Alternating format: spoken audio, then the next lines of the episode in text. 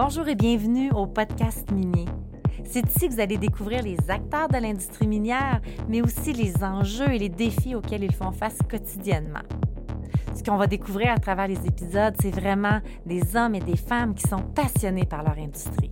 Je serai votre hôte, Manon Rouillé, fondatrice de Rouillé Stratégie Marketing. Aujourd'hui, j'ai la chance de m'entretenir avec Cindy Valence, directrice générale de 48e Nord. 48e Nord est votre partenaire stratégique pour le développement de vos affaires à l'international. L'expertise de 48e se déploie pour les domaines forestiers, agroalimentaires et si Cindy est au podcast aujourd'hui, c'est certain que l'industrie minière est déployée dans les stratégies de 48e Nord. On parle de commercialisation, d'exportation, de développement de marché, de formation. Alors, euh, Madame Cindy Valence, bienvenue au podcast. Eh bien, merci Manon, merci de l'invitation. C'est toujours agréable de, parler avec toi. Bien là, dis-moi, est-ce que j'ai bien décrit 48e Nord? Il manque-tu des petites facettes que tu voudrais élaborer davantage? Bien, absolument. Tu nous as très bien introduit. Je t'en remercie. Puis, effectivement, 48e Nord international, on veut au-delà d'être un partenaire stratégique, mais également d'être un partenaire au-delà des frontières. Puis quand on parle de frontières, oui, on nous associe beaucoup au niveau de l'international, mais il y a des frontières euh, même à l'intérieur euh, du Canada. Hein. on pense, exemple, à l'Ontario, en Colombie-Britannique, etc. Donc, euh, peu importe les différents endroits ou les différentes frontières qui nous, qui nous limitent entre même nos régions à l'intérieur du Québec, on est vraiment là pour accompagner l'ensemble des entreprises oui, de la témiscamingue mais également les entreprises québécoises sectorielles miniers, comme tu l'as mentionné. Euh, également tout secteur d'activité pour euh, leur donner un coup de main au niveau de la commercialisation, exportation, mais également pour bien établir un positionnement. Parfait. Puis là, je vais commencer tout de suite dans le vif du sujet. Pour reprendre, je crois que c'est votre dernier article de blog intitulé Le développement de marché ne s'improvise pas. J'aimerais discuter avec toi, Cindy, du contexte actuel, puis de cette incertitude économique-là qui est très palpable, on s'entend, où on voit que l'exportation canadienne est pas mal diminuée à cause de la pandémie. Puis on s'entend que pour la croissance de nos entreprises québécoises, ben, elles doivent continuer à pénétrer de nouveaux marchés et voire même à rester sur certains territoires où est-ce qu'elles sont déjà. Mmh. Qu'est-ce que les entreprises doivent faire présentement dans leur stratégie de développement? Et puisque c'est toi qui l'as écrit, Cindy, c'est sûr que ça ne s'improvise pas. Alors, c'est quoi tes recommandations? Effectivement, bien merci Manon. Donc, qu'est-ce qu'on peut recommander aux entreprises justement pour avoir une bonne stratégie de déploiement? Puisqu'effectivement, tu l'as bien dit, ça ne s'improvise pas. Donc, définitivement, donc les entreprises se doivent justement, on a travaillé fort depuis les dernières années pour avoir un positionnement sur les marchés étrangers. Puis considérant le contexte de la COVID, bon, évidemment, euh, rapidement, les entreprises se sont retrouvées le nez là, à, défaire leurs valises puis à rester à la maison. Donc, ils ont dû rapidement se réorienter à savoir vers où je m'en vais. Exemple, le plan que je m'étais établi justement d'aller au Mexique, d'aller euh, euh, au Chili, d'aller, exemple, peu importe en Afrique, bien, rapidement, se sont dû revoir leur plan et leur planification. Donc, ça a été le temps vraiment de retourner à la table à dessin puis de bien comprendre les différents marchés qui pourraient justement s'apparenter euh, aux, visions des entreprises au niveau de leur développement. Puis quand on regarde justement, on, on le dit très bien souvent, l'herbe est plus verte chez le voisin, mais ça nous permet justement de, de profiter, de prendre l'expansion dans notre Canada. Je pense que le COVID nous a permis cette situation-là. Donc, vraiment pour s'assurer justement de développer des bonnes stratégies de déploiement de marché, il faut aussi penser qu'on a travaillé fort pour établir justement un positionnement sur les marchés étrangers. Donc, de quelle façon qu'on peut conserver ce positionnement-là? Ben, c'est certain, je pense que les gens se devaient et se doivent encore d'être très, très proches de leurs clients pour s'assurer de continuer à, garder cette relation de confiance-là avec leurs clients. Donc, euh, je crois justement que c'est le temps de revenir à la planche à dessin, d'élaborer de, nouvelles stratégies, de nouvelles façons de faire, puisqu'effectivement, le développement des affaires ne se fait plus comme qu'il l'était. Donc, on est moins dans les avions. N'est-ce pas, Manon? Hein? Seigneur! Ah, on s'ennuie! Il manque des points, là. le, oui, il faut retourner à la table à dessin, puis il faut effectivement trouver des nouvelles stratégies, mais euh, aussi, je me demande, euh, ben, pas je me demande, mais comment est-ce qu'une entreprise fait pour trouver son territoire? J'ose croire que, puis souvent, je sais que c'est ça qui arrive, les entreprises voient leur compétition, hey, toute la, la, compétition s'en va en Australie, euh, bon, nous autres aussi, go, on s'en va attaquer l'Australie. j'ose imaginer qu'il faut que ça soit des fois plus poussé que ça quand on choisit notre territoire. Oui, effectivement. Puis je pense que justement, ça prend une certaine démarche réfléchie. Puis c'est un peu ça qu'on emmène justement aux entreprises là, depuis les derniers mois, depuis le début de la pandémie, d'avoir justement un développement d'affaires durable que par opportunité. Parce qu'effectivement, tu l'as bien dit, hein, euh, les concurrents s'en vont dans tel marché, donc on se dit, il doit y avoir de l'opportunité là-bas, on va se rendre directement. Puis trop, trop souvent, on s'est rendu compte en faisant des missions commerciales, c'est que oui, on recrutait pour justement, il y avait des opportunités d'affaires. Donc, les entreprises venaient avec nous faire des missions commerciales. Puis bon, il pouvait arriver deux constats. De un, le ça super bien été. Ils ont rentré en contact avec des donneurs d'ordre. Sont revenus au Canada, exemple, avec un PO. Ou ceux qui ne sont pas revenus avec un PO, c'est soit que, bon, peut-être que le marché ne convenait pas justement à sa stratégie d'affaires.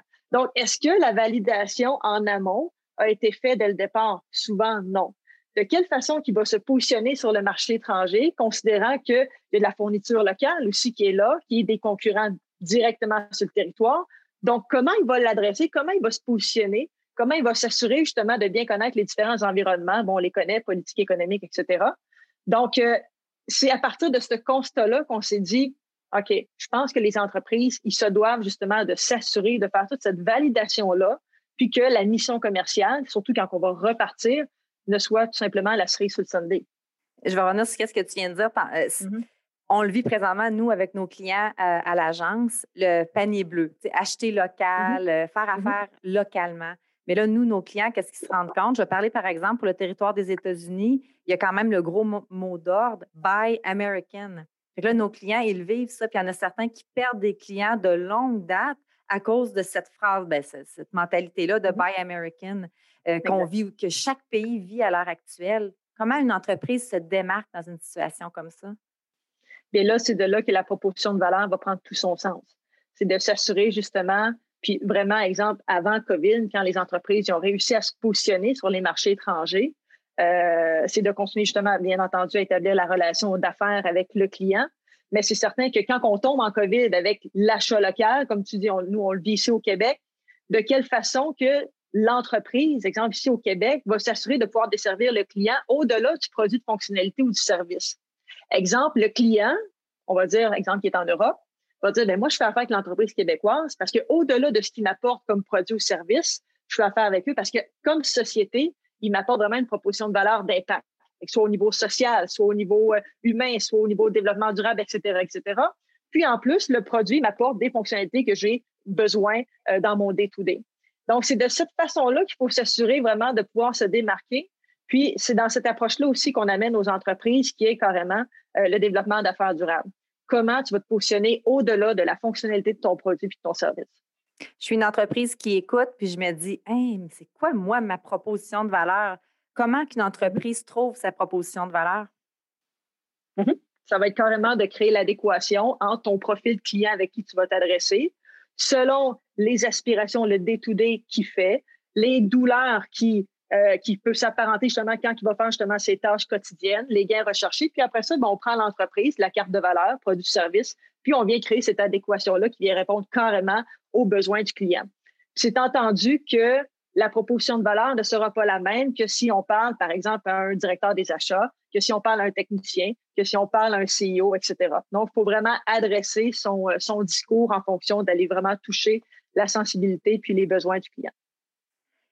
Je sens que les entreprises mettent euh, un frein à leur développement euh, à l'international ou dans une autre frontière, mais dû au contexte actuel, dû, là, on s'entend, là, on vit encore le confinement et tout ça. Mais en t'écoutant, je sens qu'on devrait plus foncer que freiner dans, dans, le, dans nos stratégies à l'international. Comment on peut savoir si justement on met les breaks ou on fonce dans notre, dans notre stratégie de développement de marché? J'ai de la misère avec ce mot-là, stratégie, et pourtant, ben, c'est dans mon nom d'entreprise. D'après moi, d'ici l'entrevue, tu vas être correct. On va stratégie. Euh, donc, de, de, quelle façon savoir si on doit mettre les freins ou avancer, mais définitivement, euh, il y a un tas de marchés qui peut s'apparenter justement au développement d'affaires d'une entreprise, puis c'est de savoir puis de cibler lequel marché il va être le plus confirmant, le plus confirmé, qui va atteindre nos buts le plus rapidement. Donc, par exemple, on, avait, on accompagne des entreprises, bon, ils ont, euh, ils ont, des, euh, ils ont, des souhaits de développement de marché, par exemple le Mexique, par exemple, peu importe, l'Australie, puis la Colombie-Britannique. Selon les différents critères qu'on va venir apporter à l'entreprise, selon les différentes pistes de réflexion et d'orientation qu'on va lui apporter, mais on va se rendre compte que le marché le plus porteur en court terme va être le DC, suivi, exemple, d'un tel puis d'un tel. Donc, ça permet carrément de ne pas freiner, mais de dire, OK, on va prendre un moment, on va, juste mettre les, euh, les bases sur la table, puis on va bien cibler, puis bien orienter notre court, moyen, long terme au niveau de notre développement, puis appuyé par l'équipe 48e Nord internationale. C'est justement ça qu'on fait depuis le début euh, de la pandémie, en fait, avec notre, toute nouvelle offre de service qui en est à sa troisième cohorte déjà. C'est désorienté. On est là pour les amener des pistes de réflexion, pour les diriger. Je prends l'exemple tantôt, on est comme un aviron en arrière. Là. C'est pas nous qui, gouvernons, mais on fait juste, les tenter un peu dans différentes orientations pour qu'eux-mêmes se disent OK, ouais, c'est exactement là que je m'en vais, puis c'est avec mes actions puis mes moyens que je vais le faire, puis, puis piloté par, euh, pas piloté, mais accompagné par euh, l'équipe en arrière. Fait qu'on parle d'accompagnement, on parle de cohorte. Euh, je voyais aussi dans vos promotions sur vos réseaux sociaux, site web, qu'on parle vraiment d'un accompagnement pour aider les entreprises à se positionner, à commercialiser, puis à exporter. Euh, mmh est-ce que tu pourrais en parler un petit peu davantage de ce programme-là que vous offrez aux entreprises? Puis je crois que oui, il y a des entreprises de toute industrie, mais vous avez également une cohorte spécifique à l'industrie minière. Exactement. On a une prochaine cohorte qui va être la troisième, en fait, depuis euh, juin dernier, qui, elle, va vraiment desservir puis va pouvoir accompagner les entreprises, euh, services et fournisseurs de biens desservant l'industrie minière spécifiquement. puis, si on parle un peu du programme, euh, c'est vraiment un programme dans lequel on apporte, on, élève les capacités et les compétences des entreprises à bien euh, s'outiller euh, en, leur donnant une méthodologie, en leur donnant des conseils, en leur donnant vraiment une orientation, puis les, les outils en main qui puissent permettre que si, exemple, peu importe, il arrive n'importe quelle situation, qu'ils doivent réorienter leur stratégie d'affaires, ils puissent le faire de façon autonome. Donc, on, on, on carrément, on, les, on les apprend à pêcher. C'est carrément ça. Donc, on leur enseigne une façon de faire. Donc, en arrière, notre équipe, on est vraiment là pour les guider, puis pour leur poser des pistes de réflexion. Puis, il va y avoir deux cohortes multisectorielles, donc du secteur d'activité, puis deux cohortes trajectoire mine. Ça fait déjà une vingtaine d'entreprises qu'on accompagne depuis le mois de juin.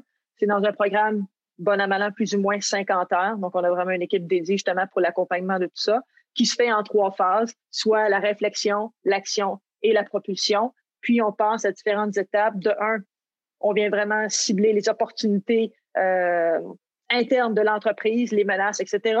Puis on les amène dans la dernière étape, en passant par l'étude de marché, à identifier des donneurs d'ordre potentiels justement qui, euh, qui, qui, proviennent justement d'études de marché qui étaient faites en amont. Donc, on leur facilite aussi le développement des affaires. Puis, c'est tous eux qui font leur plan, mais nous, en arrière, on est comme l'aviron, on les oriente, puis on les guide dans tout ça. Puis en même temps, ils apprennent une façon de faire qui leur permet d'être autonomes par la suite. Est-ce que, je te prends peut-être un peu euh, par surprise à te demandant ça, mais est-ce qu'il y aurait un mm-hmm. cas, puis si jamais on peut pas, tu peux pas en nommer un, mm-hmm. on, va enlever ce bout-là du podcast, mais est-ce qu'il y a un cas ou est-ce que tu pourrais nous donner un exemple d'une entreprise qui a suivi la cohorte, puis c'est quoi les, mm-hmm. qu'est-ce qui lui est arrivé à cette, cette entreprise-là dans les trois étapes, les trois phases que tu parles? Bien, je te dirais que la majorité des constats des entreprises, parce qu'on plus ça avance, on leur prend toujours le pouls parce qu'il faut comprendre que le réacteur, il se fait à la fois en formule cohorte de groupe, puis il peut avoir aussi une formule privée. Et dans les cohortes de groupe, c'est pas mal généralement toujours le même constat. Ils se disent Ah, je ne pensais pas qu'on devait être autant planifié avant de, trouver un marché. On ne pensait pas que ça prenait autant d'analyses, autant de recherches, autant de, données pour bien. si on parlait tantôt d'opportunités, les gens mm-hmm. suivent la vague, ben, c'était exactement ça. Puis, ça démontre aussi, euh, dans, un cas bien précis, euh, puis bon, ça rejoint un peu l'ensemble des entreprises aussi en même temps, on veut tout être international. On, dans, dans, dans, un, dans un atelier en tant que tel, euh, exemple, ils vont tout mettre, ah, nous, on veut aller, on va aller au Pérou, on va aller en Afrique, on veut être en Australie, on veut être en Finlande, on veut être au Canada, on veut être. Là, c'est comme, OK, à peu, mais on peut pas, vous ne pouvez pas vous expansionner à même, dans tous ces endroits-là au même moment. Donc, c'est de là la préparation, puis de quelle façon que vous allez vous assurer de mettre temps, argent, euh, énergie, etc., dans le marché le plus prioritaire. Donc, c'est ce que le réacteur vient enseigner, de donner des outils aux entreprises, de savoir de quelle façon je vais être capable de m'orienter, d'aller chercher justement des données le, plus primaire et secondaire, etc., pour nous permettre de savoir, ben, celui qu'on va targeter, cibler, va me permettre d'arriver à mes fins à succès en bout de ligne. Qu'est-ce qui fait que tu as décidé, bien, vous avez décidé de faire une cohorte juste mine? C'est quoi l'avantage d'avoir juste des mines autour de, la table? Ben, c'est Pas des mines, mais excuse, de l'industrie minière, pas mines. Les fournisseurs, les entreprises. Euh, l'ensemble des discours, on va parler de mines. Exemple, dans la cohorte multisectorielle, on peut avoir de l'agro, bien de consommation, forêt, mines, etc. Donc, les ateliers qu'on va donner vont être dans du contenu général qui peuvent s'adresser à peu importe le secteur d'activité que l'entreprise euh, euh, de son cœur de métier. Mais la cohorte trajectoire mine, qui va avoir des entreprises seulement sectorielles miniers, bien là, on va parler des enjeux des minières, des défis, des opportunités. Euh, ça va être vraiment le cœur de la discussion dans l'ensemble des ateliers qui va avoir justement autour de ça. Puis également, bien, il y a tout le réseautage aussi ce qui est intéressant, c'est de voir qu'une entreprise peut être complémentaire à une autre, puis on est capable de développer des affaires ensemble, puis d'attaquer justement le marché de façon euh, un front commun. Vraiment intéressant. Puis la cohorte, euh, c'est sûr qu'il y a certains de nos clients que je vois qui pourraient vraiment euh, travailler avec, avec vous autres pour ce, bout-là. Puis je mm-hmm. c'est quoi les frais? C'est quoi? il existe tellement, je m'excuse de dire ça, Mais il existe tellement de subventions que j'ose imaginer, penser que peut-être les entreprises peuvent bénéficier d'une subvention en participant à la cohorte. Oui, effectivement, il y en a. Euh, oui, euh, bon point, Manon. Au niveau des subventions, effectivement, il y en a plusieurs qui peuvent s'appliquer. Donc, il faut juste voir avec leurs conseillers euh, lesquels qui peuvent être, être mis en œuvre. Mais ça peut, ça peut être remboursable selon plusieurs modalités, soit 50 à 75% dépendant des programmes qui peuvent s'appliquer. Pour ça, les entreprises ont tout simplement à nous contacter, puis on va pouvoir les orienter là, dans lequel programme qui pourrait être plus euh, euh, qui pourrait être mieux coordonné avec eux. Comme dernière question que j'adore poser euh, à, à, mes, à, mes, à, mes, invités, ce serait quoi tes recommandations de lecture, mais pas nécessairement toi, qu'est-ce que tu lis, mais y a-t-il une recommandation de lecture qui pourrait aider les entreprises dans dans ce développement de marché-là, dans, leur mm-hmm. attaque vers l'international? Et là, je te dirais que là, on est pas mal dans la lecture, comme exemple, le business model Canva, qui est de quelle façon on est capable de réinventer une stratégie d'entreprise, ou encore euh, la proposition de valeur que j'ai euh, que j'ai lue sur laquelle je me suis basée pour l'atelier. Euh, ça, je pense que ça peut être des livres qui peuvent être vraiment intéressants. Sinon, tous les livres au niveau du développement de marché. Mais à vrai dire, mes lectures principales ces temps-ci, puisque je suis après faire mon MBA, il me reste un cours. Donc, je suis dans du développement durable, OK, la RSE des entreprises. Donc, donc c'est pas mal mes, lectures ces temps-ci. Mais définitivement, il y a plein de lectures qui peuvent s'approprier. Là, euh, soit proposition de balance, ça peut être un excellent. Ça, c'est euh, fait par euh, Strategizer, notamment, qui, qui a mis ça de l'avant. C'est super le fun de vous suivre euh, sur les réseaux sociaux, d'assister à vos webinaires. Vous êtes une super belle gang, super dynamique. Euh, c'est ce qu'on entend aussi dans, l'industrie de 48e Nord. Fait que félicitations de chapeauter euh, tout ça, Cindy. Là, c'est merveilleux. Puis ben, je te remercie d'avoir pris le temps de, pour l'enregistrement du podcast. Puis bientôt, je suis certaine qu'on va se croiser quelque part dans un milieu virtuel ou espérons en présentiel sous peu. c'est clair. C'est clair, ça va venir. Qui sait, peut-être même dans un aéroport. merci Cindy. merci à toi, Manon.